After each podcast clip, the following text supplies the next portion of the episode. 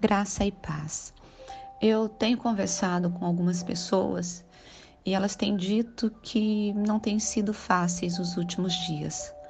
Ansiedade, preocupação e medo são sentimentos que têm sido comuns no presente.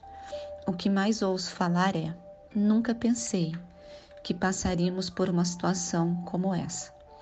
Eu concordo com essa frase, mas quero chamar a atenção em relação a uma coisa. Nós precisamos entender que a nossa perspectiva não pode ser terrena, mas celestial.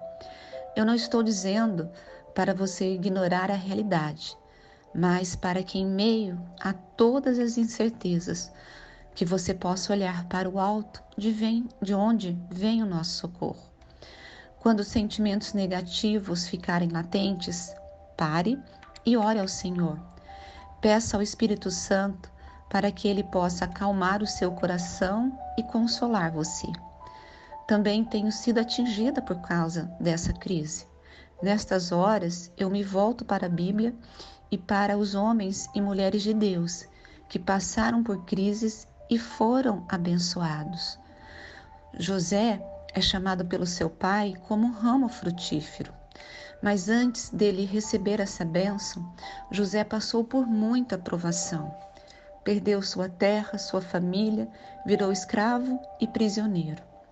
Mas em todo esse tempo, ele não abriu mão da sua fé e de sua fidelidade para com Deus. Ele tinha caráter, era obediente, ousado, humilde e tinha outras características que o levaram à vitória. Mas tudo isso porque Deus era com José. Deus cuidou dele na escravidão e na prisão. Ele passou pelo deserto, mas o Senhor estava com ele neste período difícil.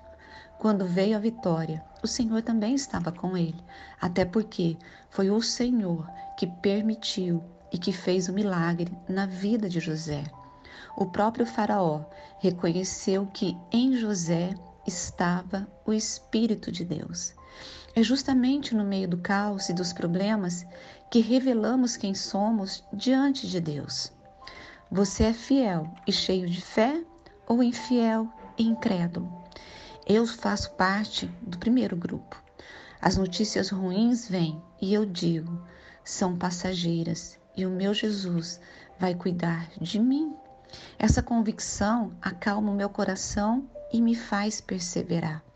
O versículo de hoje é esse: Restaura, Senhor, a nossa sorte, como as torrentes do Negueb. Os que com lágrimas semeiam, com júbilo ceifarão. Quem sai andando e chorando enquanto semeia, voltará com júbilo, trazendo os seus feixes. Confie no Senhor. Tenha um dia abençoado e que o Senhor Jesus possa acalmar o seu coração, restaurar a tua fé e que você possa continuar perseverando. Que Deus o abençoe. Pastora Rose Guglielminetti.